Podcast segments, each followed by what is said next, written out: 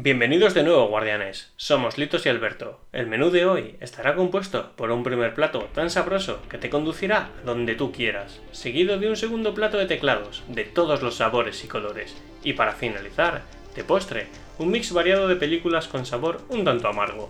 Esperamos que disfrutéis este menú que os traemos esta semana. Esto es Ramen con Guardianes.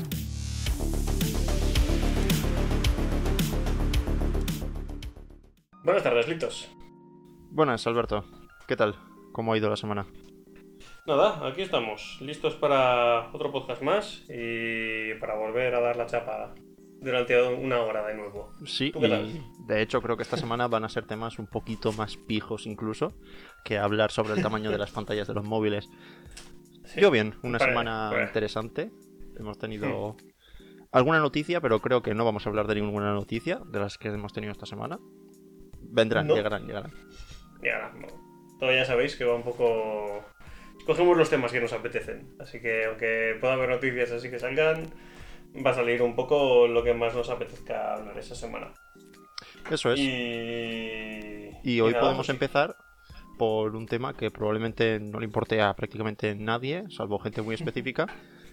Pero bueno, que es. Queríamos hablaros sobre la diferencia entre dos conceptos en los videojuegos de conducción como son realismo y simulación. Y queríamos hablar de la diferencia de, entre estos dos conceptos porque hemos visto cómo ha cambiado el género de la conducción a lo largo del tiempo, todo evoluciona. Y ahora nos encontramos en una situación en la que, en realidad, juegos de conducción arcade como tal, existen muy pocos. Sí. Arcade, arcade, pues si quieres considerar el Mario Kart es un juego de conducción arcade, claramente. Y mucho más allá, creo que se nos quedan viejos los juegos arcade. Creo que... A lo mejor podríamos decir el Need for Speed, probablemente sea lo más arcade que hay ahora mismo en el mercado así comercialmente importante. Sí, el, el Need for Speed es un juego bastante arcade, tiene unas normas de conducción sencillitas para que todo el mundo pueda jugarlo. Sí, sí, es verdad, Need for Speed también lo podría considerar. Yo sí. Eh, yo a mí me gustaría empezar, o sea, juegos de conducción han existido siempre. Ha habido, casi desde que hay videojuegos, ha habido juegos de conducción.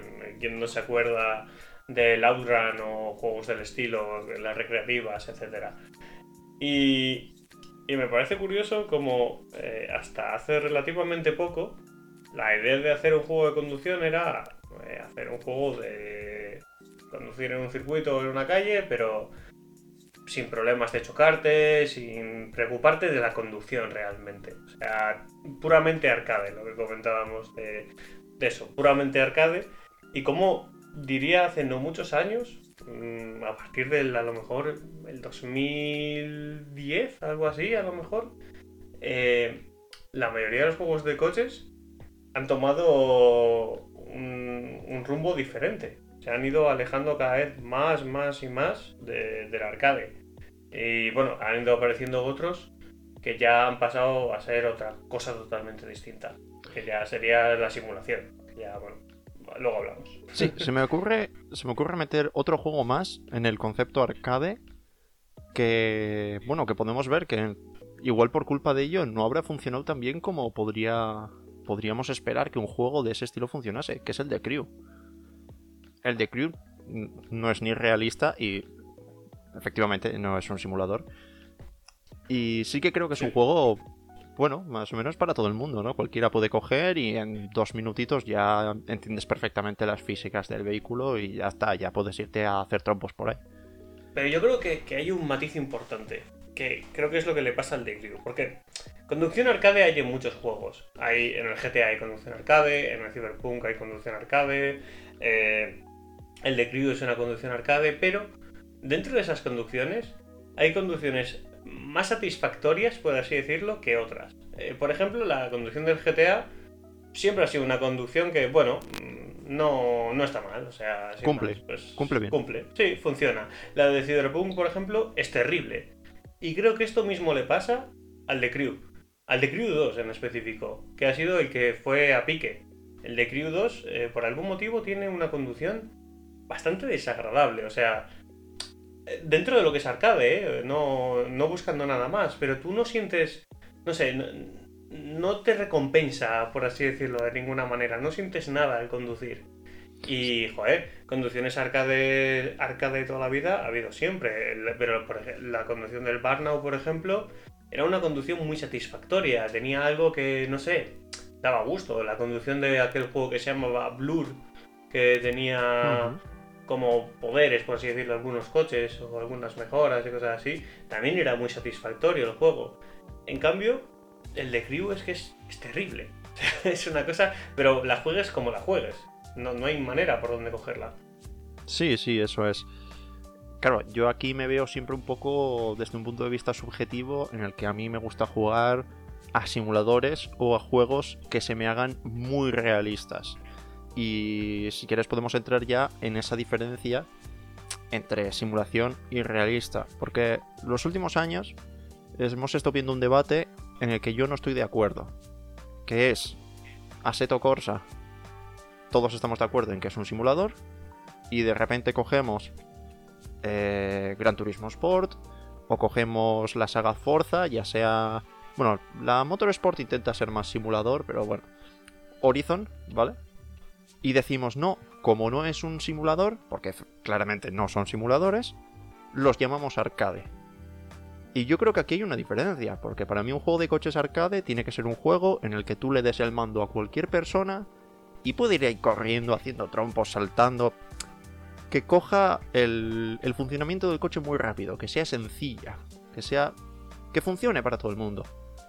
Y ni Gran Turismo Sport, ni Forza Horizon por poner dos ejemplos, podría poner más, funcionan para todo el mundo. No son, no son simuladores, pero sí tienen una parte de realismo, no porque sea realista en comparación con la realidad, sino que en su propio mundo, la sensación, las sensaciones que tienes, cómo percibes la conducción, eh, te hace sentirlo realista, te hace sentir lo que dices, tiene sentido esto que está pasando. Yo creo que sí son para todo el mundo, ¿eh? O sea, a lo mejor nosotros estamos más acostumbrados a jugar más cerca de la simulación, más que cerca de juegos de arcade o así, pero yo creo que tú coges el Forza de base o el Gran Turismo y le das a cualquiera al mando y te acaba la carrera primero sin ningún problema y lo juega y lo disfruta sin ningún tipo de problema. Pero, o sea, estoy diciendo, bueno, y voy más allá, he visto hasta a mi madre conducir en este tipo de juegos, que no juega casi ningún tipo de juego, y no tener ningún problema. Porque realmente este tipo de juegos no tienen penalización, que a mí yo creo que es donde más intenta ir en la simulación. En, el, en la realidad, eh, cada acción tiene su reacción. Si te estrellas con un muro, te has estrellado con un muro. En este tipo de juegos no pasa absolutamente nada. O sea, vuelvo a lo mismo. Nosotros a lo mejor la forma que tenemos de jugar el Forza o que tenemos de jugar el Gran Turismo es distinta a la que tiene la mayoría de la gente que se lo ha podido comprar y que lo ha jugado sin más, echar unas carreras y disfrutar y ya. Pero sí que creo que son para todo el mundo. O sea, no diría que es un arcade como lo que conocemos antiguamente, pues como eso, es que yo solo puedo pensar en el Burnout Paradise, por ejemplo. Pero tampoco diría que van buscando más esa cercanía a la simulación que sería realismo, en este caso, ese punto medio. Yo creo que es una, una acción que ha llegado sin querer, en el sentido de, bueno, los juegos han ido evolucionando, con esta evolución se han evolucionado los gráficos, han evolucionado las físicas, y entonces lo arcade que conocíamos ya no es lo mismo. Ahora está ya más cerca de, la realidad, de eso que, pues, que decimos que es realismo. Entonces, creo que para mí va más por ahí, pero yo sí los considero en cierta manera que siguen siendo el arcade que conocíamos de siempre, pero evolucionado. Eh, como es obvio, como todos los juegos han evolucionado, los FPS han evolucionado y los MMO y cualquier cosa ha evolucionado. Pero sí que siguen manteniendo ese componente arcade, para mí por lo menos, de cero penalizaciones, de lo puedes coger cuando quieras, conducir como quieras, conducir el coche como quieras, que no va a pasar nada en absoluto. O sea, no hay ningún problema. Sí es cierto que ahora pues los coches se sienten diferentes, eh, cada coche funciona un poco distinto, eh, los terrenos se sienten también distintos, o sea, hay muchas más cosas. Pero creo que esas cosas van más unidas a lo que comento de ha habido una evolución en el género, como era esperable, porque la tecnología ha evolucionado y la forma de hacer videojuegos ha evolucionado, el hardware también, y entonces se permite hacer esto. Y como reacción de todo esto es que se siente más realista, tanto visual como físicamente, por así decirlo. Sí, eso es, es un poco... Sí, puedo, estar de acuerdo, puedo estar de acuerdo. Mm, lo veo un poco eso, que Sí, evidentemente no, como todos los juegos van evolucionando y la gente que no ha jugado nunca, al final la barrera de entrada se le va haciendo un poco más grande simplemente por la evolución del videojuego cuando una persona no evoluciona junto con el videojuego. Porque, por ejemplo, pienso en un... pues igual es irse muy lejos, pero el Outrun, pero pienso en un Crazy Taxi y digo, joder, eso es arcade. Tienes derecha, izquierda, para adelante y para atrás y a disfrutar. Te chocas, te dan puntos, saltas por todos lados. Es muy sencillo.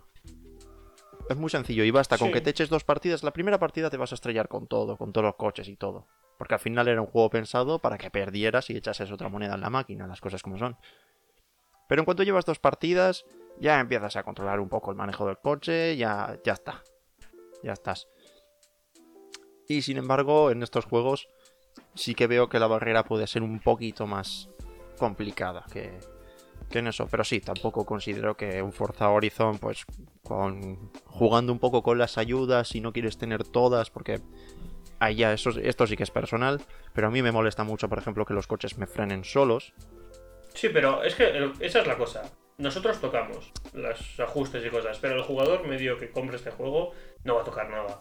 Hmm. Es que no, va a tocar absolutamente nada. Entonces, eso es lo que le da ese paso más hacia lo arcade.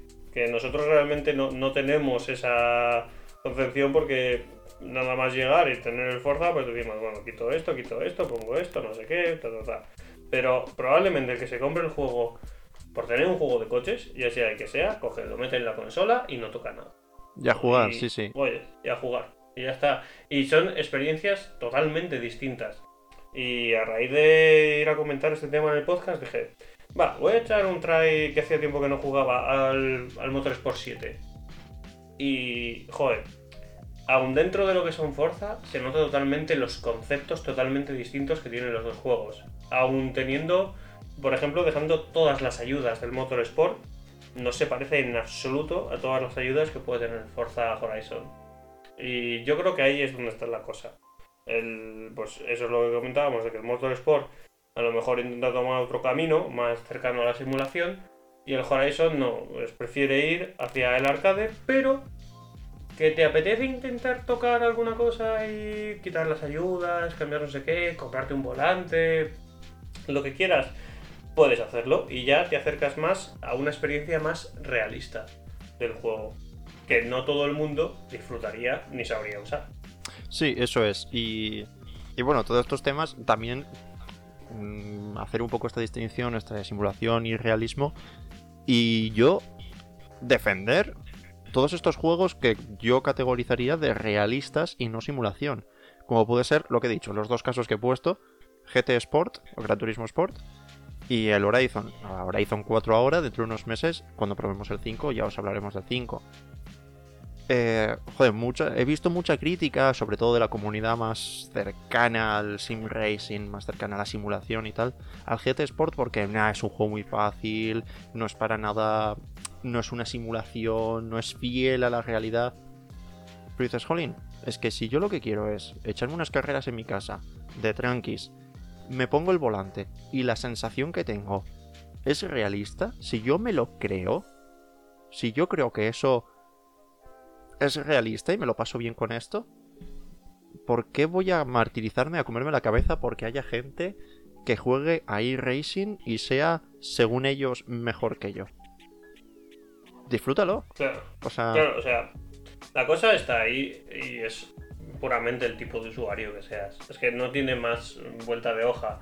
Que tú eres un usuario más exigente o que juegas cada vez más juegos, pues siempre vas subiendo peldaños. Vas buscando Forza Motorsport, eh, pasas a Project Cars, que, oh, dicen, no, no es simulación. Bueno, bien, no es simulación Project Cars, pero no es un juego arcade, eso sí que 100% como es.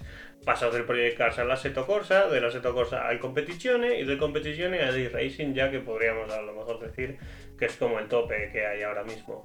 Pero ya eso es pues como la gente que se compra el Flying Simulator y en vez de jugarlo con mando, se quita todas las ayudas, se compra un simulador y juega como simulador, o simuladores de aviones varios, o el que tiene un. o el que decide invertir mucho dinero porque juega FPS pero quiere comprarse un ratón con unos DPS increíbles y que funcione de mil maravillas. Pues eso ya es cada uno va subiendo los peldaños e invirtiendo lo que quiere invertir.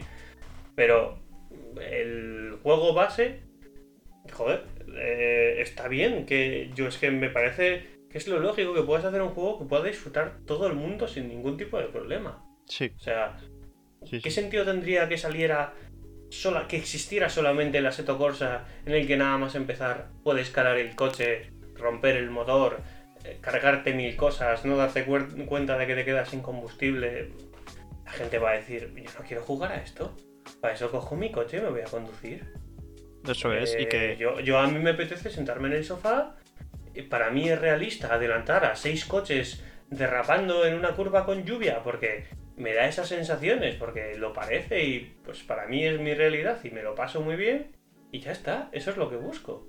Claro, eso es tiene más. encontrar el, ese punto en el que tú entre jugabilidad y, las sensaciones, los estímulos que recibes, te sientes conforme. De decir, jolín, y es que yo creo que estoy teniendo un control del coche y es satisfactorio para mí ese control, ese nivel de control que tengo. No necesito ni más ni menos. Que por ejemplo, para mí el punto. El punto clave de eso, para mí el, el punto perfecto, es el que tiene seguramente Forza Horizon 4. En el que si me quito todas las ayudas, me siento en una, en una posición en la que puedo hacer muchas cosas que claramente no puedo hacer ni con un coche de verdad ni con un simulador, pero siento que el coche responde acorde a unas físicas que son bastante realistas. Y para mí ese es un poco el punto en el que, joder, yo ahí me siento súper conforme.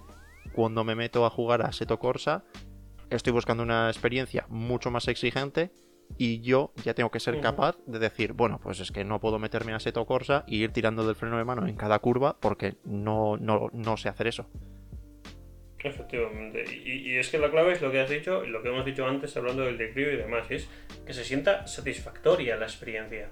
Que tú te sientas satisfecho con lo que estás haciendo y que el juego te transmita cosas que digas, joder, no que cojas un salto y el coche eh, haga 27 tirabuzones y tal, no sé qué y digas, bueno, a ver, sé que esto chirría, pero que en general sientas que el coche funciona acorde como tú crees que funcionaría. O sea, si tomas una curva y te vas de potencia, derrapas o se va, pues cosas del estilo. Que es ese punto de que dices, lo siento más realista. siento que estas cosas son cosas que podrían pasar, no como, pues, pues volviendo al Burnout Paradise o al Crazy Taxi, que me chocaba con un tren vía o me chocaba con un coche y ya está, no pasa nada. No. Eh, un poco más, pues eso, esa experiencia de que si sabes que si te comes un muro, pues el coche se para y se rompe. no tiene más. Eso es, encontrar un punto y eso es. La pues aquí estamos un poco defendiendo eso, los juegos realistas. Y incluir también aquí, quería incluir el, el Assetto Corsa Competizione, que es un juego que también se le metió bastante caña, porque no es ni de cerca tan exigente como el Assetto Corsa original. El Assetto Corsa Competizione solo tiene eh, coches GT3 y son mucho más... Pues un poco esta diferencia que estamos hablando. El juego es realista, es muy realista, pero no es un simulador tan potente como lo es Assetto Corsa. Y tú comparas el mismo coche en los dos juegos y dices, jolín, es que en el Assetto Corsa me están exigiendo adaptarme mucho más a las físicas y en el Competizione te dejan la mano ahí para que digas, bueno, disfrútalo. Igual que, igual que en un juego de Fórmula 1. Pasó. que los juegos de Fórmula 1 son súper disfrutables. De hecho, yo lo estoy jugando con volante, lo estoy jugando apenas sin ayudas. Tengo, la única ayuda que tengo es la de la, la, típica línea para saber dónde frenar y dónde no. Porque en Fórmula 1 las frenadas, aceleración y todo eso es muy exigente. Y no me sé los circuitos, entonces lo mantengo. Pero es que si fuera un simulador súper realista, es que no sabría ni sacar el coche la línea de meta. Las cosas como son. Es que esa es la cuestión. Y, estos ataques lo han sufrido, pues eso, por ejemplo, juegos como el Project Cars 2, o sea, como el Project Cars 3, que sí que se siente eh, menos exigente que lo que era anteriormente Project Cars. Pero no es algo malo, es que no tiene nada de malo realmente. Eh, el juego es muy reconfortante y te recompensa si haces una conducción buena y tienes una opción, unas oportunidades de dar todo tipo de ayudas y demás. Y, y ahí está la cosa, en que es muy satisfactorio y más accesible para más gente. Es que los juegos de conducción de simulación, como podría ser iRacing o Assetto Corsa, son juegos de nicho. Las cosas como son. O sea, es lo que hay. Quien juega a Assetto Corsa y a, y a iRacing tiene que tener un volante, tiene que tener un cockpit, o sea, ya tiene que tener otra serie de cosas. Los juegos que te venden con tu consola, normalmente es un juego para un público mucho más grande, para un público que a lo mejor no tiene eh, cuatro horas para aprender cómo funciona un circuito y un coche en específico. Que le apetece coger, probar un Ford Mustang, y decir, voy a pasarme a un Mazda RX7, ah, voy a probar no sé qué, y, ir pasando de coches. Y poder conducirlos todos sin mucho problema, pero, de nuevo, con ese eh, sentimiento de es acorde a la realidad o a lo que creo que pasaría. No tiene más, porque todos sabemos que aunque juguemos al Fórmula 1 y nos salga muy bien el circuito de Mónaco, si nos dan un Fórmula 1, como tú bien has dicho, no conseguiríamos sacarlo ni de boxes. Exactamente. O sea, al final, para quien evidentemente le guste muchísimo y tal y busque un simulador, pues ya sabe dónde tiene que buscar. Lo va a encontrar en Assetto Corsa o lo va a encontrar en e-Racing. Pero eh, denunciar un poco desde aquí que la gente que ya está en ese punto, porque le gusta mucho en ese punto, mire por encima del hombro a gente que ni siquiera es su intención llegar a ese nivel. gente que juega el Fórmula 1 y que se lo pasa genial en el. Fórmula 1 y ya está. Es que el problema es el elitismo que hay. Es como, no, es que tú juegas a este juego y es que no es simulación. Es como, ¿qué cojones más da? Mira que nosotros hemos jugado, creo que, excepto iRacing, a un gran abanico de videojuegos que están más cerca de simulación, de realismo, de arcade.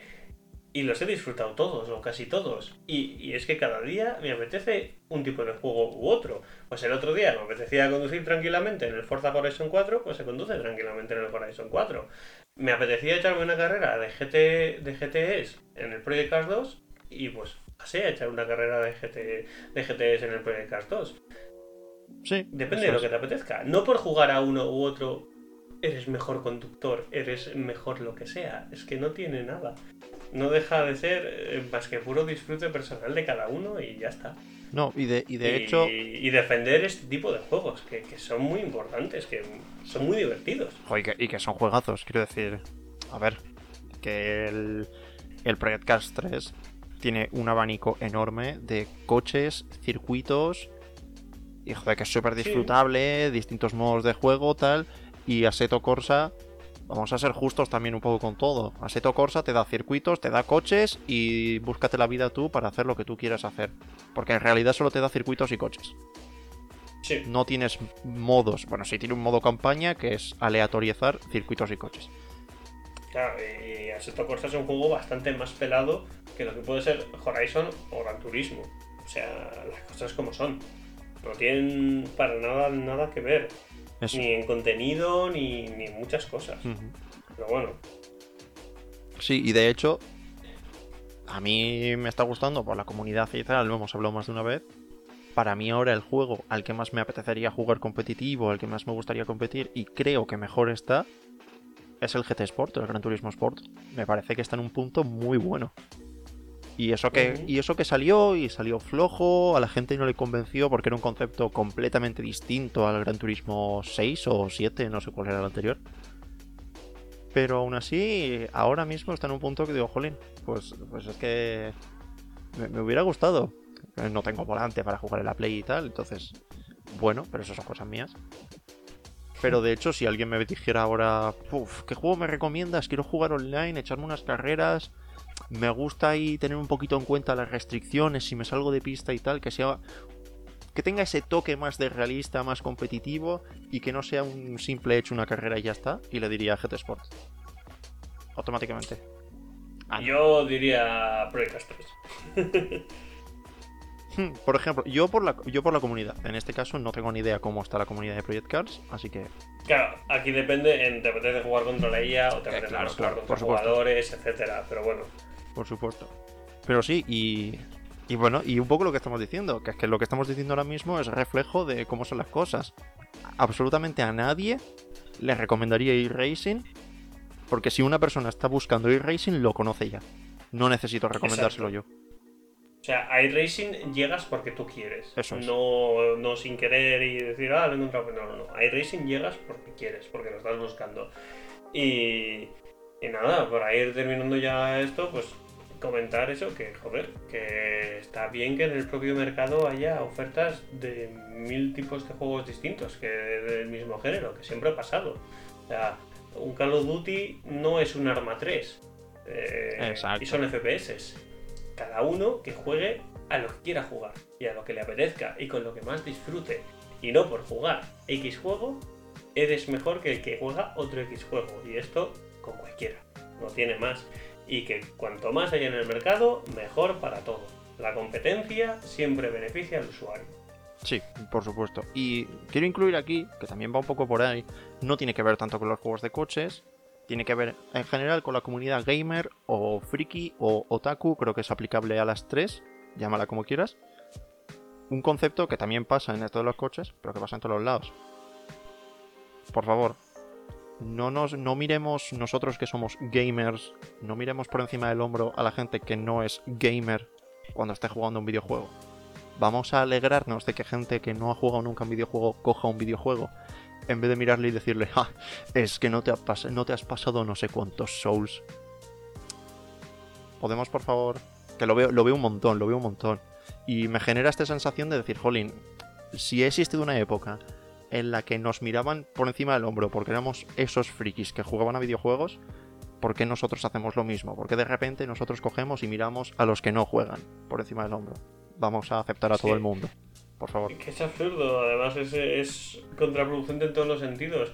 En vez de decir, ja, es que yo juego a racing y tú juegas a The Crew, pues eh, primero, estás sabiendo que esa persona no vaya a jugar a iRacing en su vida, porque va a decir, no, panda de imbéciles hay en el racing. Claro. O sea, te estás jodiendo a ti mismo. Que iRacing de por sí, pues ya tendrá los jugadores justos y necesarios. Y segundo, no, sé qué estás ganando con todo esto, o sea, no, no sé qué es lo que buscabas si te apetece que, si te aproximas de otra manera a esa persona y dices, oye, mira, hay un mundo eh, con todo esto, o sea, no solo existe el de crew y tipo de crew, existe esto, tal, y le enseñas, a lo mejor esa persona se acaba aficionando eh, a ese tipo de juegos. Eh, tú y yo no nos compramos un volante así de primeras, ni una palanca de cambios, ni cosas de No, evidentemente, pasan muchos años. con mando en muchos juegos y con el tiempo dijimos, joder, nos gustan los coches, nos gusta conducir, vamos a ir cada vez un poquito más, un poquito más y un poquito más y ya está. Y creo que, creo que tanto tú como yo, a la gente que no ha probado esto en, su vida, le hemos dicho, va, pruébalo, no sé qué, o se lo hemos enseñado, tal. Pero más con un afán de buscar que se diviertan, incluso que se metan en el mundillo y en el rollo, que con un afán de decir, ja, es que tú juegas al Gran Turismo con mando y yo lo juego con las gafas VR y con el volante. Claro. No, no, no, no. Pero bueno, y esta vez nos hemos ido un montón de la, de la sección, pero me apetecía, por mi parte, me apetecía mucho incluir este mensaje de, vamos a aceptar a todo el mundo. Que en realidad nos viene mejor. Cuanta más gente haya en lo que a nosotros nos gusta, también tiene cosas malas, luego las cosas se hacen mainstream, las empresas quieren ganar dinero, sí, es verdad. Pero a que no estamos disfrutando todos ahora de tener un montón de contenido de Star Wars, un montón de contenido de varios, diversos videojuegos, cuando antes igual tenías la peli de turno y ya. Pues ya está. Disfrutemos de que ahora es más grande. y que una comunidad unida siempre puede hacer más cosas que una comunidad que se dedica a tirarse piedras entre todos, que no tiene ningún sentido. Y esto es aplicable a todo. O sea, no tiene más.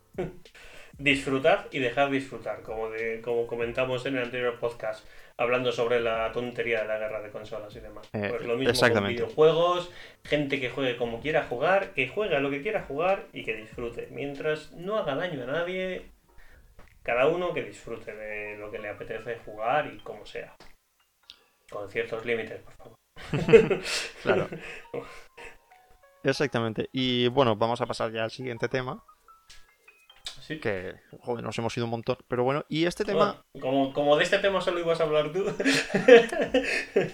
este tema que vamos a hablar ahora me, me, surge un poco este año, donde me pongo pues, por tiempo libre o por lo que sea, pero me pongo a investigar y empiezo a aprender. Y ahora mismo no sé si plantearlo como una guía o como opinión o... No sé exactamente, pero me apetecía traer este mundillo para quien le pueda interesar. Y es todo el mundillo de la diversidad que hay en los teclados. En los teclados de ordenador, no los de música, de esos no tengo ni idea, lo siento. Pero bueno, y aquí pues es que no sé muy bien por dónde empezar. Empiezo un poco contando cómo entré yo aquí. Y luego ya pues puedo hablar un poquito de, lo que he aprendido. Pero vamos. Yo empecé, supongo que como un poco como todo el mundo. En el que pues como soy un, un gamer boy. Pues dije, joder, pues necesito un teclado con lucecitas. Así que voy a comprarme en Amazon el teclado más barato y cutre que haya, pero que tenga lucecitas. Que cuidado, que con eso os basta para jugar, ¿eh? Que no vais a ser mejores jugadores por tener un teclado de 500 euros. ¿Cómo que no? Pues si da 20% más de FPS. Pero eso son las luces. Da igual, todo lo demás no importa. Entonces, bueno, yo tenía un teclado. He, he jugado con ese teclado, pues. 3, 4 años. Y en realidad bastante satisfecho, las cosas como son. Era un teclado de membrana y bueno, bien. Y un día digo, joder, voy a mirar más. Hay ciertas cosas del teclado de membrana, un poco por la tontería y la frustración de fallar algunas veces en algunos juegos, que claramente es culpa mía y no del teclado, pero a alguien se la tengo que echar. Y un poco por querer mejorar, pues algo, ¿no? O algo de mi.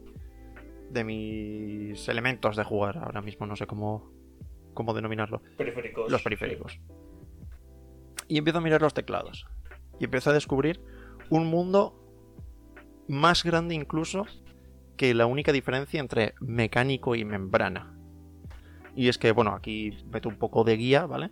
Para que nos hagamos la idea, los teclados de membrana se, se hacen muy comunes por el precio, porque son muy baratos. Los teclados de membrana son una placa base con unos actuadores, con unos sensores, encima va una como una capa de goma con unas bulbitas o algo así que las aplastas con la tecla.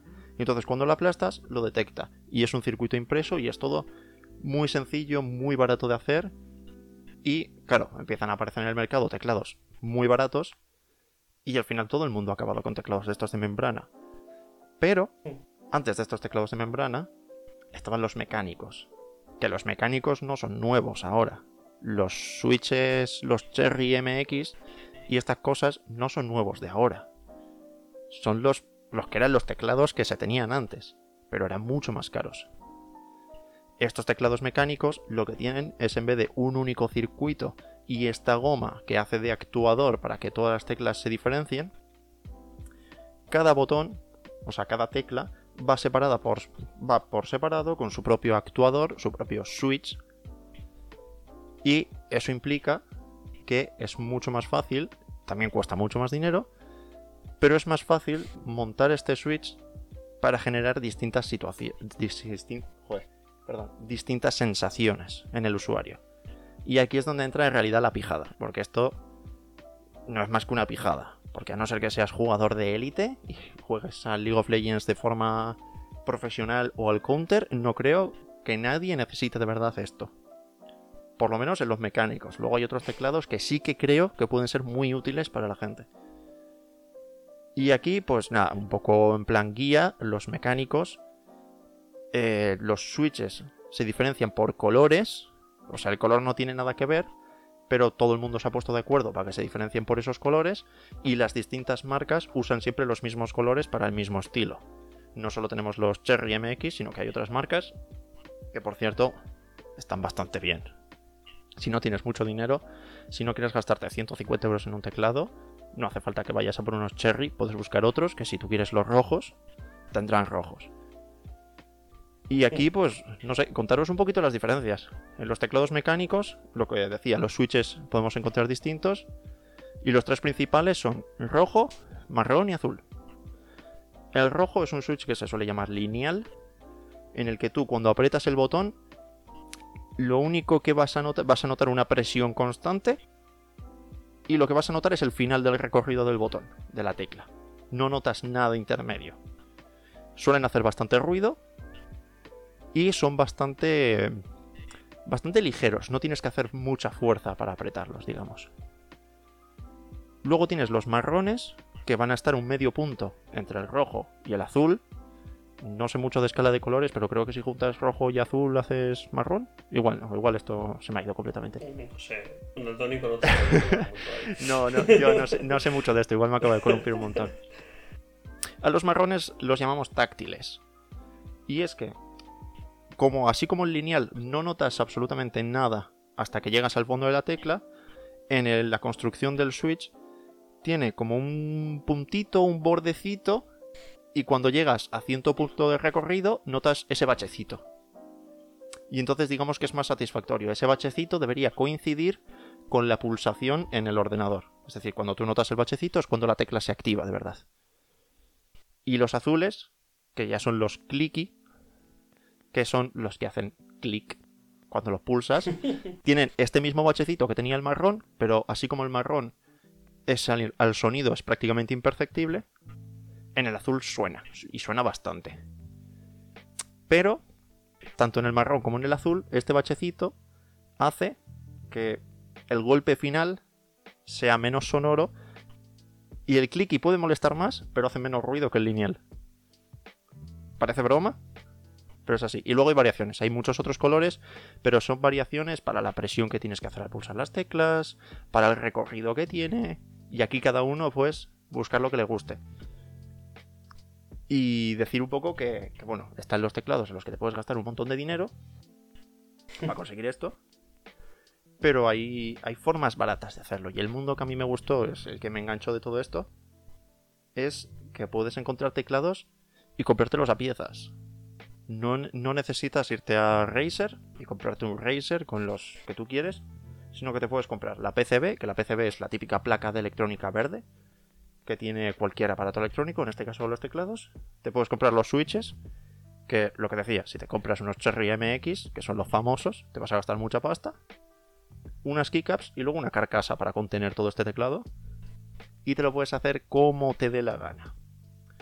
Y está muy guay. Luego, yendo un poco más allá, una vez pasé los, los switches y decidí que a mí los que me gustaban eran los rojos, quiero probar más. O sea, en realidad lo que hice fue irme una tarde a MediaMark, ponerme todos los teclados así, los suelen tener en fila para probarlos, y me fui probando uno a uno cuál me gustaba más.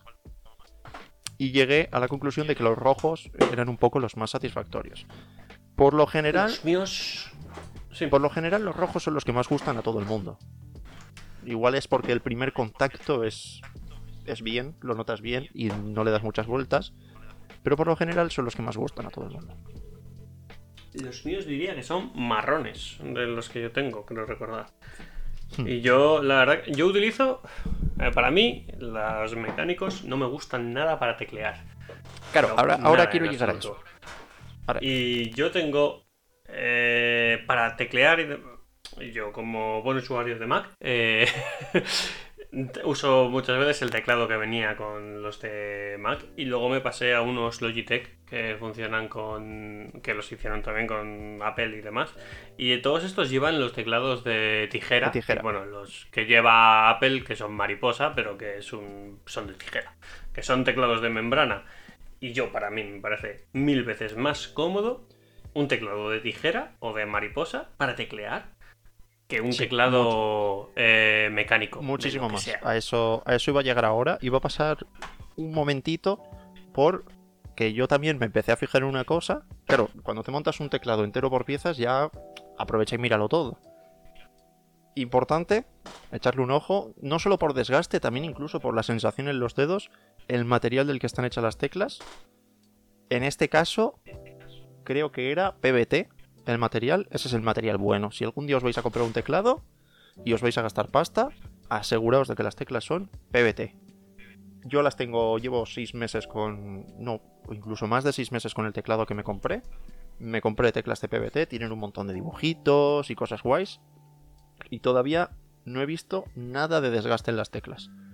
Y la sensación, sobre todo con, con el sudor, cuando te sudan un poquito las manos o algo así, no es esto de que se te quedan las teclas pegajosas o tiene una sensación de este de plástico barato. O sea, PBT es el plástico bueno. Y ahora, lo que decías tú, Alberto. Para mí, los teclados mecánicos son teclados. En mi caso, para el gaming. Supongo que habrá otros casos específicos de gente que los pueda disfrutar de otra manera. Pero ahora, para escribir. Para escribir, lo que yo creo que es mejor para todo el mundo, pero para mí, principalmente son teclados. Con recorrido de la tecla muy corto, que tengas que hacer muy poca fuerza. Esto, por ejemplo, lo noté cuando pasé de la membrana al mecánico. En un teclado mecánico con switches rojos lineales, haces menos fuerza que en uno de membrana. Porque en uno de membrana hay que aplastar esta, burbujita de goma, mientras que en un mecánico es un muelle. Si el muelle es muy ligerito, haces menos fuerza. Entonces yo incluso intentaba hacer eh, ganar velocidad escribiendo, hacer un poco de mecanografía y tal, y yo noté que con el mecánico me cansaba menos. Pero es que en realidad para escribir hay una opción que es mejor. Y lo mejor para escribir, como decía, eh, recorrido muy corto, que tengas que hacer muy poca fuerza. Y lo mejor para esto, mariposa. Los switches de, de, bueno, de mariposa o de tijera, mariposa son unos que usó Apple, pero que ya va a dejar de usar y va a volver a los de tijera. Prácticamente son lo mismo, si no me equivoco. Sí, sí, básicamente es lo mismo. Y aquí, pues, yo recomendar dos teclados, porque mecánicos os puedo recomendar muchos, pero en realidad tú pones teclado gaming y cualquier cosa que pase de 50 euros, ya empiezas a tener teclados bastante buenos de un montón de marcas. Hay una barbaridad. Os podría recomendar que le echaréis un ojo a un teclado que se llama Royal Clutch, K-L-U-D-G-E, no sé muy bien cómo se pronuncia que es un teclado muy barato, es un teclado creo que es chino, cuesta 40 euros y es un teclado mecánico, los, los switches no son cherry, pero son muy muy parecidos a los cherry, si buscáis críticas y tal, los ponen muy bien. Y eso si os queréis montar un, un teclado y cambiar un par de cosas. Pero cualquier teclado mecánico que busquéis ya y os empecéis a gastar pasta, te vais a encontrar. Y los que sí quería recomendar un poco, aunque los dos son de la misma marca, y es eso, ya para escribir, y creo que le puede interesar más a la gente. Porque me gustan mucho. Uno ya lo he probado. O de hecho he probado los dos. Uno lo he probado más que el otro. Pero he probado los dos. Uno es el que tiene Alberto y os puede dar una pequeña review y contaros mejor la experiencia, que es el Logitech Craft, que es un poco caro, bueno, un poco, es, bastante caro, muy caro, pero es un teclado comodísimo y de calidad, y un teclado, una opción bastante más barata. También es caro, no es un teclado de 10 euros. Si estoy hablando de teclados, no es porque me compré un teclado de 10 euros en Amazon. O sea, os estoy hablando de teclados para que, por si queréis gastaros más. Que es el Logitech K380, que es un teclado pequeñito, funciona por Bluetooth, se puede conectar a cualquier tipo de dispositivo. Y pues eso, recorrido de teclas cortas, muy blandito, no tiene tantas opciones como el otro, pero es muy cómodo. Y este está en torno a 40 euros. Lo puedes encontrar por 30. 40, 50, algo así. Está muy bien. Hay un modelo recomendado que tiene ositos si te lo compras en azul o conejitos si te lo compras en rosa. Muy chulo. Y si quieres hacer una pequeña review de tu teclado, que es el otro que mencionábamos, te dejo vía libre. Yo, yo a mí, o sea, yo con los teclados soy un café. O sea, en el sentido de yo nunca he ido a comprarme un teclado como tal, exceptuando algún caso eh, concreto, como podría ser con el Logitech y tal. Pero, por ejemplo, yo el teclado que tengo, que es un Strike Battle, un Ozone Strike Battle, eh, creo que se llamaba así, así sin más. Eh, lo heredé porque, bueno, lo compró mi padre y yo me lo acabé quedando. Y ese fue el, el, teclado mecánico que tengo y que llevo teniendo años y que más uso y demás. Y a mí, yo es que. ¿Será que no.? Como no juego en PC con teclado y ratón, juego con mando, pues supongo que no lo. Eh, no lo sentiré o no sabré exprimirlo y demás. Pero ah, yo he jugado al Destiny con un teclado de membrana de mariposa normal y con este teclado, y para mí ha sido lo mismo. o sea, no, no, he sabido diferenciar ni más comodidad ni más nada. O sea, para mí ha sido exactamente igual. Lo dicho. Seguro que hay gente que ahora mismo me quiere crucificar. Pero como yo a niveles de teclado es usuario normal y corriente y para juegos me vale cualquier cosa que registre en la tecla, no, no entiendo muy bien esa obsesión de de los periféricos, tanto de teclados como de ratones. Que luego yo con los mandos, por ejemplo, soy más tiquismiquis, porque claro, pues es lo que he usado toda mi vida y supongo que es lo que pasará con la gente de teclado y ratón, que cuanto más lo usas, pues más quieres invertir y aprender y demás. Y ya volviendo a, otro teclado que utilizo, eh, que es el Logitech Craft, es un teclado muy caro, o sea, las cosas como son, me parece bastante caro por lo que es. Mm, si es cierto que es un teclado con unos materiales, una sensación y una calidad muy premium y muy buena. Eh, una batería espectacular. Se puede conectar a varios dispositivos, a tres dispositivos simultáneamente. Eh, tiene una serie de. una ruleta que sirve como botón y que, perdón, y que puede usarse para distintos programas como pueden ser Photoshop, InDesign, etcétera, y para otro diversidad de cosas, un sinfín de cómo lo quieras programar. Y, y yo ese lo uso para trabajar. O sea, no, no, lo uso para nada más que pues, para trabajar, teclear y demás. Y me parece una maravilla de teclado. Es muy cómodo. Eh, es eh, eso que comentabas de que no tienes que hacer ningún esfuerzo a la hora de teclear. No hace casi ningún falso positivo de que a lo mejor roces una tecla o no. O sea, aun siendo muy suave de las teclas, están muy bien a la hora de detectar positivos o falsos positivos. Eh, la batería dura, no sé, un Cristo. y, y la cosa es que eh, mi padre eh, utiliza el que tú has comentado, el K338 creo que era. 380, sí. Y 380. Y, y bueno, también utilizó este durante un tiempo, lo estuvo probando. Y, yo, y yo probé el otro. Y las cosas como son. Siendo un teclado mariposa, ambos dos son muy similares. O sea, son muy cómodos los dos. Lo que comentaba de los falsos positivos funciona igual de bien en los dos. Y pues bueno, pues el otro es más plasticorro. Eh, tiene pues, otras cosas, pero también cuesta pues 40 euros, 30 y tantos, como mucho 50. Y pues claro, ahí está la cosa. Pero lo que te ofrece en, calidad de teclear, a la hora de escribir y de estar usándolo durante mucho rato y demás, me parece que están muy cerca el uno del otro. No es lo mismo, porque no es lo mismo, obviamente. Pero no tiene tampoco algo que digas, uff, es terrible. No pienso tocarlo. O sea, si he probado uno, no pienso tocar el otro. Para nada. Yo solo tengo una pega con el Logitech, con el Craft, y es que pesa un montón. Pero también es cierto que el teclado pues, va a estar en la mesa y tampoco tiene. Claro, tiene. Aunque hay mucha gente que usa el teclado para el sofá o lo que sea. Puede confundir el hecho de que sea Bluetooth y que puedas conectarlo a varios dispositivos con pensar, bueno, pues me lo podría llevar de un lado a otro. Yo creo que el Craft no es precisamente para llevártelo. creo que es para tenerlo en tu escritorio y se acabó. El K380, sin embargo, es más pequeño, no tiene teclado numérico es ligero, ese sí que creo que puede ser, pues oye, mira, que me lo llevo con el iPad, porque se puede conectar también a dispositivos Bluetooth, iPad, Android, lo que sea. Entonces, ese, pues bueno, sí, sí podrías. y, a review de usuario, yo utilizo actualmente, mi pareja utiliza más el teclado y Craft que yo, porque se lo dejé y demás. Y yo utilizo el teclado básico de Apple, que también son switches eh, mariposa.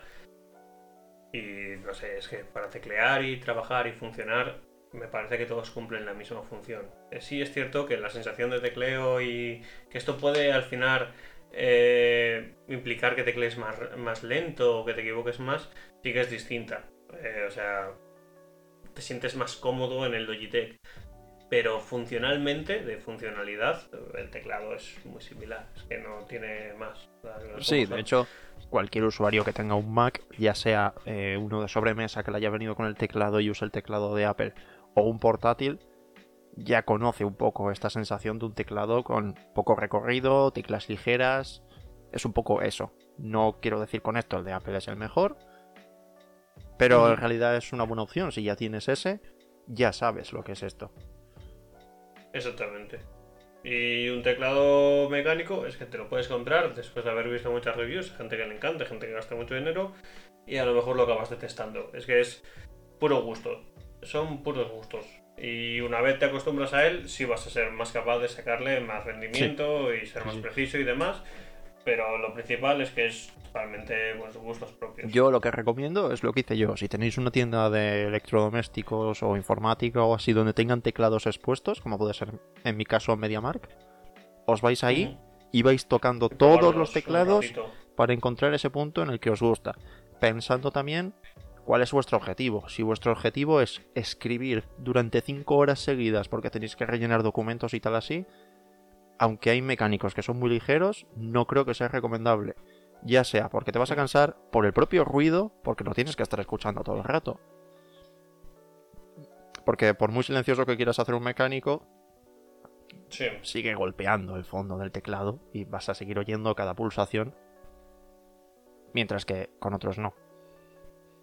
Y bueno, añadir un detallito más que se me ha olvidado para o esa pequeña crítica que suelen tener los de membrana, los más baratos, por cómo está hecha la PCB de un teclado de membrana, que esto yo lo aprendí pues mirando pijadas, resulta que es muy complicado hacer un circuito y que ninguna tecla comparta, o sea, comparta parte del circuito, que todas vayan por separado. Por eso los mecánicos son más caros en parte también porque todas van por separado, no tienen este problema. Si buscáis por Google, ahora mismo no recuerdo la frase, pero hay una frase que si la intentéis escribir pulsando eh, varias flechas, las típicas flechas de dirección que tiene un teclado, si le mantenéis pulsadas dos flechas de, dirección y intentáis escribir la frase, vais a ver cómo con un teclado de membrana muchas palabras se han escrito mal. Y es porque se intenta jugar para que esto no pase, pero pasa que si pulsas varias teclas a la vez y esas dos teclas casualmente comparten circuito, una deja de pulsarse. Esa es un poco una cosa que oía decir algún pro gamer que decía, jolín, ¿qué me pasa que hago mis clics con una tecla porque pulso dos a la vez?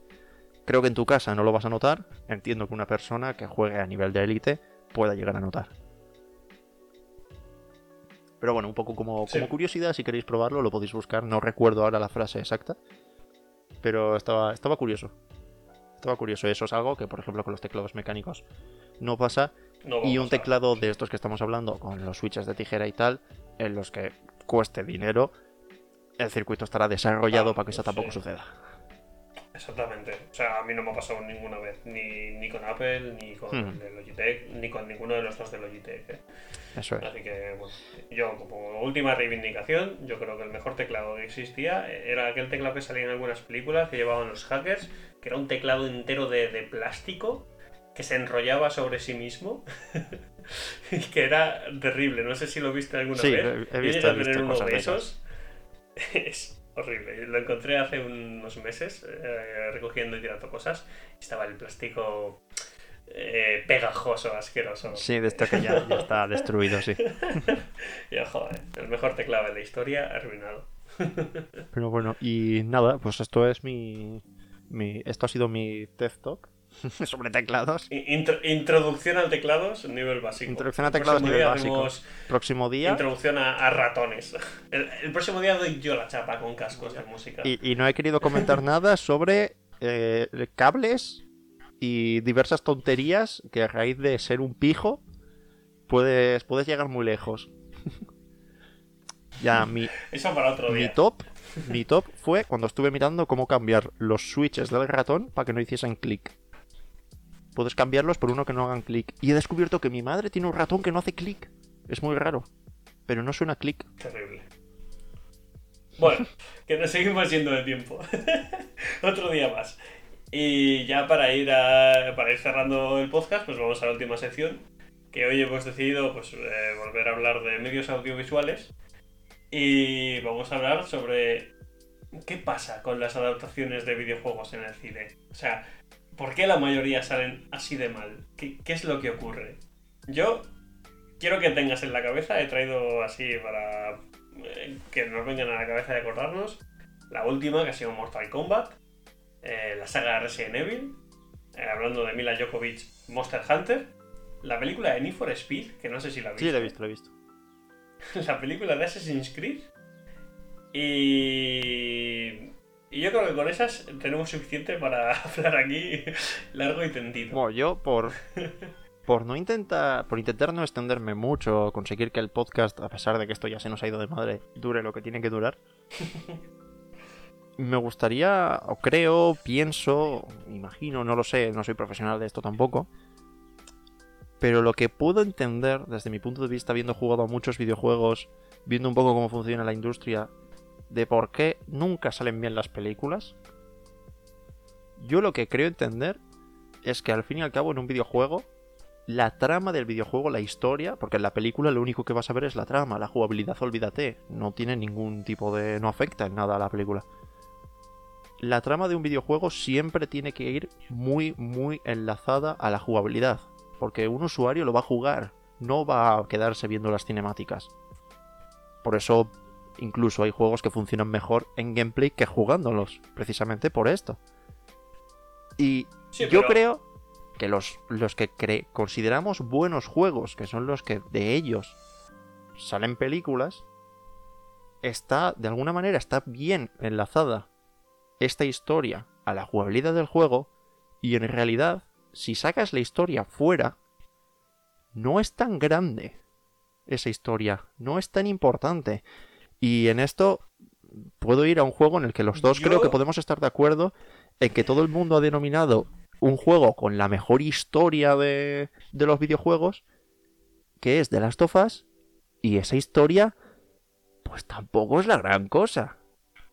Está bien, pero si esa es la mejor historia de los videojuegos, a la conclusión que llego yo es que los videojuegos tampoco tienen excesivamente buenas historias. Y entiendo que esto se puede ver reflejado en una película, porque en la película pierdes toda la jugabilidad, claro, no existe. Yo no estoy de acuerdo. O sea, yo ahí no estoy de acuerdo. Porque hay juegos que eh, el Assassin's Creed, el original, era terrible, la jugabilidad, y lo que le salvaba era la historia o el setting, el contexto, como quieras llamarlo. Y luego la película es terrible. Luego, en cambio, Mortal Kombat, podríamos decir que es una de las mejores adaptaciones de videojuegos que ha habido en el cine. Y la historia de Mortal Kombat es terrible. Y, ya son dos casos bastante paradigmáticos. O sea, es, es bastante curioso. Y, y luego hay una cosa que eh, había gente que decía, ah, es que no puedes adaptar todo un videojuego en una película porque son muchas más horas y no sé qué y tal. Y como, bueno, han adaptado sagas de cómics de años en películas y ha funcionado bastante bien. Aún haciendo, haciendo cambios y no sé qué y tal. O sea, se pueden adaptar las cosas. Y novelas, también se han adaptado novelas muy densas y demás, como podría ser El Señor de los Anillos, por ejemplo, que poco tiene que ver con los libros del Señor de los Anillos, y aún así, como película, funcionan muy bien. Pero es que las películas de videojuegos no funcionan ni como película ni como adaptación. No funcionan. Es que son malas películas en general. Y yo no creo que sea tanto porque las historias a adaptar sean más flojas. Eh, yo creo que hay historias dentro de los videojuegos muy buenas, que sí, obviamente en un juego es lo que tú comentas. Está sujeta esta historia a una buena jugabilidad, etc. Pero The Last of Us, por sí solo, podría ser una historia bastante interesante. O sea, no es nada del otro mundo, no, no hace nada que no hayamos visto ya, pero lo que hace lo hace bien, y lo cuenta bien, y hay un buen desarrollo de personajes y demás. Entonces, podría dar para un producto interesante y podría funcionar. Que veremos qué pasa con la serie de HBO. Yo, o sea, yo, quiero, yo quiero pensar que sí, porque, por ejemplo, en la propia serie de HBO que comentas, están invirtiendo mucho dinero y, jolín, de las tofas veo un universo en el que pueden hacer una serie muy buena. Pero no, esa serie no puede ser solo lo que sucede en el juego. Tiene que ser más. Tiene que haber alguien detrás que diga, vale, este es el mundo que tengo, esta es la historia principal que tengo, voy a añadir más. Porque si no, no enriqueces la serie. Por ejemplo, ese más, eh, para mí, es la película de Sonic. es el. Vale, tenemos Sonic, que es un erizo azul que corre mucho, y el más es toda la película. E, exacto. Eh, no, no, no tiene la película nada que ver con los videojuegos. Y es una adaptación, bueno, interesante. Y ese más, por ejemplo, pues estaba en la saga de Resident Evil, que estaba ambientada en un mundo que ya conocíamos por los videojuegos y demás. Y, pero intentaban hacer algo totalmente distinto. Coges... Acabó siendo catastrófico. Sí, bueno, las cosas salen como salen, pero yo creo que la forma buena de hacerlo, o la que me parece más fácil, es que coges las bases del videojuego, las bases de la historia del videojuego, los personajes, el mundo en el que se ambienta, y que ahí hagas otra cosa, otra serie, otra historia, o, la misma, pero la desarrolles muchísimo más. Porque si pones única y exclusivamente lo que sale en el juego, o crees que poniendo cuatro detallitos tontos vas a obtener una buena historia, pues creo que te pasa un poco lo que sucede en Assassin's Creed. Que no hay nada detrás de la peli, que ves la peli y dices, vale, ok, ¿qué? qué? No se desarrolla nada, no, no, sucede nada. Ese es el problema, que yo no entiendo por qué las adaptaciones salen así. La mayoría de adaptaciones acaban así. No, no tiene ningún tipo de sentido. Siendo universos bastante ricos, la mayoría de los que se pueden sacar historias diversas y cosas diversas, y que muchas veces, de forma viceversa, sí funcionan. Es decir, eh, del universo de Star Wars, por ejemplo, se han hecho videojuegos y han funcionado muy bien. Adaptaciones del universo que ya conocíamos en videojuego y que han ido muy bien. Pues como El Poder de la Fuerza, Jedi Fallen Order más recientemente, Republic Commando, cosas del estilo. Pero en cambio, pues eso, de todas las películas que se me puedan venir a la cabeza de videojuegos, es que la mayoría han sido un desastre. Eh, la de Warcraft, nada, no, no había por dónde cogerla. La película de Tomb Raider, bueno, aún no estaba tan mal como podría ser otras películas. Pero luego, por ejemplo, eh, la película de Mortal Kombat, que a pesar de que lo que la gente crea, eh, Mortal Kombat tiene una historia súper desarrollada, o sea, tiene un lore bastante interesante, eh, cogieron la película y dijeron, bueno, vamos a... Spoilers, no sé si a alguien le interesa o no, pero bueno, por si no han visto la película. vamos a coger y sí, hay un montón de personajes, pero vamos a crear un protagonista nuevo y va a tener una historia propia, pero que va a ser muy similar a la historia que ya conocemos, de que hay un torneo entre los distintos mundos y realidades y demás, y el torneo se llama el Mortal Kombat y bla bla bla. Pero realmente se coge lo justo y necesario de los videojuegos y se adapta para que funcione como película. Es que es lo que yo creo que ahí es donde radica principalmente el problema, que es lo que hablábamos de las series de Marvel. Y es que, por ejemplo, las series de Marvel no funcionan como serie, como decíamos, parecen una película cortada. Y yo creo que el problema principal de los videojuegos, de las adaptaciones de películas de videojuegos a películas, es que no lo saben transcribir al medio que están haciendo. Es como que parece que intentan coger el videojuego y ¡ah! Lo pegamos y ya está. Es como coger las cinemáticas, el típico vídeo de YouTube de todas las cinemáticas de un videojuego. Pues eso. Y entonces, claro, no funciona en el cine eso. No, no hay forma de por dónde cogerlo y son los grandes fracasos de sagas que han vendido millones de millones con historias que han cautivado a mucha gente, que han dado de sí para muchísimos juegos, con, pues eso, historias interesantes, pero que en el cine no se consiguen contar o no funcionan. Y ahora... Y yo creo que, el problema es ese, que las adaptan eh, como si fuera un videojuego, pero no lo transcriben al cine. Claro, claro, claro. Y ahora vienen dos grandes, porque Mortal Kombat, bueno, te da lugar a hacer una película de acción, divertida, tal.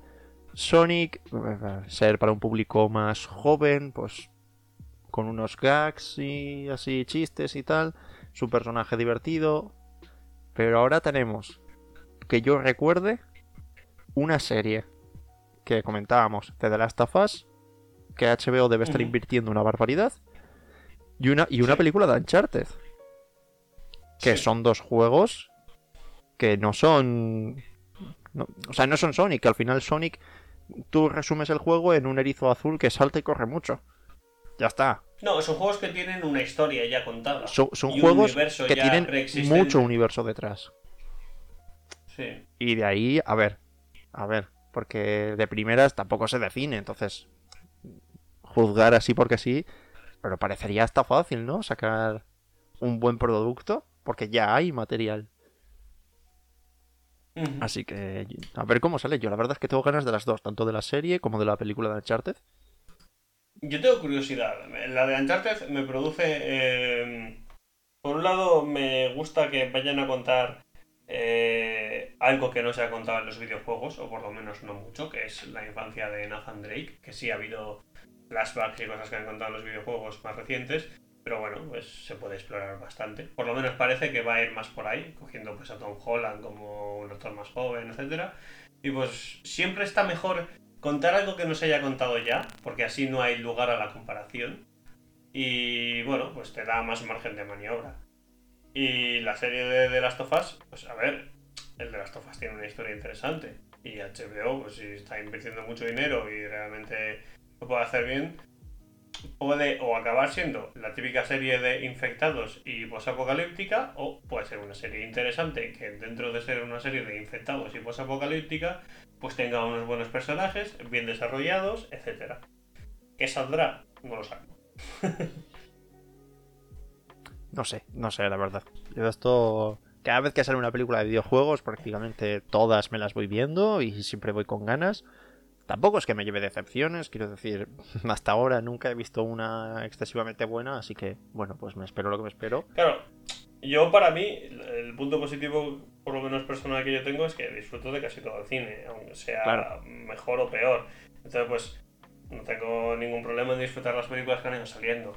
Tampoco hay que ser un genio para decir que las últimas películas de Resident Evil han sido terribles. Y quien dice las últimas, dice todas a partir de la 2, básicamente. Eh, sí, fácilmente. O sea... Entonces, bueno, y, aún así, no estamos con un canto en los dientes, porque muchas de estas películas eh, van a tener sus secuelas. Eh, la de Tomb Raider, si no recuerdo mal, va a tener secuela. Eh, Sonic va a tener secuela. Detective Pikachu también va a tener una secuela. Mortal Kombat me imagino que acabará teniendo secuela. No me extrañaría. hay muchas películas que poco a poco van teniendo. Aunque, aunque ya tiene más años y tal, no me extrañaría ver en algún momento una secuela de Warcraft. Por ejemplo, Warcraft seguramente tendrá una secuela o un reboot, que es lo que va a pasar con Resident Evil. Ah, ahora, ahora que me acuerdo. Tenemos también una serie de Netflix de League of Legends.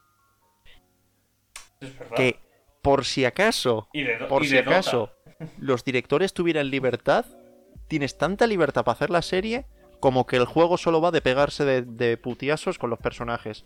Hay un lore, es verdad, pero al igual que decimos en los cómics, tampoco hace falta que cojas el lore perfecto y lo pongas. Casi prefiero que te inventes al personaje, pero que lo uses y hagas un buen personaje. Bueno, hay el proyecto que siempre está viendo de hacer algo de Halo, aunque bueno, pues ha habido algunos proyectos live action que han sido terribles y ahí siempre ha habido por detrás ese proyecto de hacer uno pues con más calidad y demás. Y luego, de la serie de Netflix, yo no, no quería entrar en esto porque no tenemos, ya nos hemos pasado el tiempo y no quería hablar más largo de este tema y demás, pero yo haría una distinción muy, muy marcada entre adaptaciones de animación y adaptaciones live action. Vale. Por algún motivo, las adaptaciones de animación de videojuegos suelen ser bastante mejores que las adaptaciones live action. Vale, vale, vale. Eh, tenemos Castlevania. Ah, claro, es verdad. estaba olvidando todo eso, es verdad. La serie de Dota, las películas de Final, de Final Fantasy, las películas de Resident Evil. Eh, hay muchísimas cosas. pues series de Sonic ha habido. Entonces, bueno. Pues. No quería entrar en la animación. Es verdad, estaba olvidando toda esa parte. Pero sí que la veo, sí que pensando, pensando un ¿eh? poco en lo que han enseñado de la de League of Legends, Arcane creo que se llama, la veo algo distinta, la veo como... Y luego igual no, pero... No sé, da igual, ya, ya veremos. Por cierto, si no habéis visto nada, miraos el tráiler porque la animación está bastante chula. Luego igual es un bodrio, pero la animación está chula. Y, eso, no sé, o sea, no tengo respuesta para nada de esto. No, no consigo entender cuál es el motivo de que muchas series, o sea, de que muchas adaptaciones del medio de los videojuegos acaben así. La verdad que se me, acapa, se me escapa al conocimiento. Tampoco soy un experto de cine, ni mucho menos. Entonces, pues no, comprendo muy bien cuál es el motivo de que acaben siendo muchas de ellas parodias, básicamente. Sí, casi que sí. Como que son, son un poco a veces... ¿Cómo, ¿Cómo se llama esto? Ay, había un, canal de YouTube que hacía referencia a cuando un juego salía mal, lo llamaba comedia de aventuras. Claro, para no, para no decir que el juego era malo, decían, es un juego de comedia de aventuras. Decía, por ejemplo, la parte en la que eh, Tom Raider pues se queja de que, madre mía, matar a gente y a los 5 minutos estás matando a un montonazo de gente con una K-47, es comedia de aventuras. No es que esté, no es que esté mal, es un gag. Ya, no sé. Luego siempre me parece curioso las elecciones de ciertos videojuegos que escogen para hacer adaptaciones.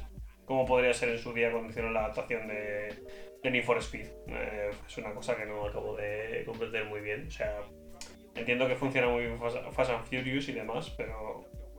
Sí, pero es raro porque si, si nos fijamos, parece que Need for Speed de alguna manera haya querido seguir la estela de Fast and Furious en algún momento de la historia, no siempre, pero en algún momento, y entonces sacar una película de un juego que seguía la estela de una película que de por sí no es muy buena. claro, es, como un poco extraño. Eh, eh. y existiendo la cantidad de videojuegos que existen, no solo triple S, claro. sino todo tipo de videojuegos. O sea. Claro, claro. Pero bueno, veremos. Obviamente hay juegos que se prestan más a una cosa que a otra. El día que se te pongan a contar en serie la historia de Dark Souls, ve abriendo la ventana y saltando. Claro, eso es. Y luego, eh, a todo esto supongo que hay que tener en cuenta quién está detrás del juego. Porque no, no es muy difícil darse cuenta de que si no hemos tenido un peliculón de The Legend of Zelda, probablemente es porque Nintendo metería demasiada mano y no va a dejar a alguien que haga una película como, como creo que la podíamos disfrutar, podría ser un peliculón, pero Nintendo seguro que le dice, ay, pues esa escena no me la pones. Claro, porque eso es otra cosa, que muchas... Eh, es lo que comentaba antes de la comparación. Obviamente va a existir la comparación porque el producto ya existe, y pues a lo mejor te presentan un personaje que no te acaba de convencer de alguna manera, que tú te lo imaginabas, tú lo has visto en el videojuego y lo sentías de una manera y en la película por decisiones creativas deciden de hacerlo de otra manera. Y puede ser beneficioso para la película o no, pero a lo mejor es que esos casos no se dan porque los creadores del propio juego dicen, no hombre, pero ¿cómo me vas a hacer este personaje así? Y ya no. Claro, pero es que... Y, y creo que en esos casos habría que hacer caso al estudio de cine, que son los que se dedican a hacer cine, que al estudio que hace el Exactamente, es que tiene que ser una película, es que donde tiene que funcionar es en el cine. En el juego ya ha funcionado. Ahora hagamos que funcione en el cine. Eh, eh, las historias de Mortal Kombat, la historia la última película que ha salido, pues la forma de retratar a Sub-Zero y a Scorpio, pues son formas un poco chucas. Pero claro, eh, claro, es que es una forma que funciona muy bien en la película, porque funciona en la película y queda muy guay y dan unas escenas espectaculares y funcionan de puta madre. Pero y ese es el objetivo, pues que funcione en la película. Claro, es que pero bueno, sigo con el. Es que si quieres el videojuego, juégalo. Sigo con el ejemplo de Zelda porque es uno que se me ocurre. ¿eh? Pueden ser muchos y cada empresa podría hacer exactamente lo mismo. Pero sería absurdo pretender que haya una película en la que los protagonistas sean Zelda y Link y Link no hable en toda la película. ¿Cómo? Claro. O que la protagonista sea Zelda y salga 5 eh, frames al principio de la película y 5 frames al final. Claro, eso es lo que te iba a decir, que la película vaya de Zelda y Zelda no salga en toda la puta película. Claro, entonces... Justo lo que venía a ver. Entonces, claro, pues pero bueno, no sé, a ver si a ver si vamos viendo alguna adaptación mejor. Yo en la de HBO, en la de las tofas tengo, bueno, siempre, no siempre pongo esperanza porque quiero que me guste, quiero que pase que pase ya de una vez. Pero en esa tengo especial esperanza. En la de Uncharted no. En la de Uncharted la verdad es que no. Pues yo qué sé. Luego igual sale una buena peli, pero sin más. Yo siempre intento tener esperanza. Es decir, bueno, no puede salir tan mal. Luego ves Monster Hunter y dices. La veré y sé que me va a gustar. Eh, eh, Monster Hunter dije, Buah, la voy a ver y todavía no la he visto porque en el momento que aparece un helicóptero y cuatro jeeps ahí del ejército es como, ¿qué tiene que ver esto con Monster Hunter, por favor? ¿Dónde? ¿En qué momento esto tiene que ver con Monster Hunter? A mí es que me choca muchísimo cuando eh, pasan. Ah, de Borderlands también estaban haciendo una serie, quiero recordar. Es verdad. Eh, a, mí me choca muchísimo y, me saca muchísimo de la película cuando ponen cosas que en los videojuegos son como podrían ser armaduras enormes o armas descomunales y aparecen en la película y es que parece todo plasticoso o cartón y, es terrible. Y dices, pero ¿qué es Claro, es que para eso. Estoy, eh, ¿Estoy en la Spotaku o estoy viendo una película? Claro, es que. No me queda claro.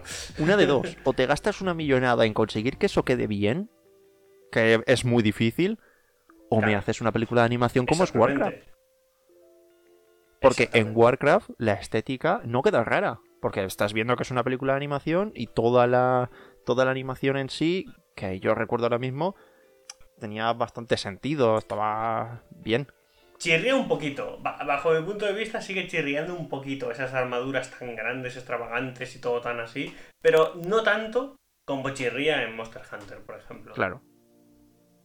Y, es que hay formas de hacerlo, pues la película de Silent Hill, por ejemplo, Pyramid Head, es un tío que lleva una cabeza de pirámide enorme y un ultraspadón enorme y no chirría tanto. A pesar de ser algo que dices, esto no tiene ni cabeza. Entonces, hay formas de hacerlo. ¿Cuál es la forma correcta? No lo sé. Pero ya te digo yo que la de Monster Hunter. No, definitivamente no. Esa no. está, claro que no. Y nada, con esto creo que podemos cerrar el podcast de esta semana. Efectivamente, sí. Eh, se nos ha ido un poquito más de tiempo. Bueno. A veces pasará. El día que hablemos otra vez de Star Wars, pues volverá a pasar. y nada, aún así esperamos que lo hayáis disfrutado, que lo hayáis pasado bien. Y nada, nos vemos la semana que viene. Yo soy Alberto. Y yo soy Litos, y esto es Ramen con Guardianes.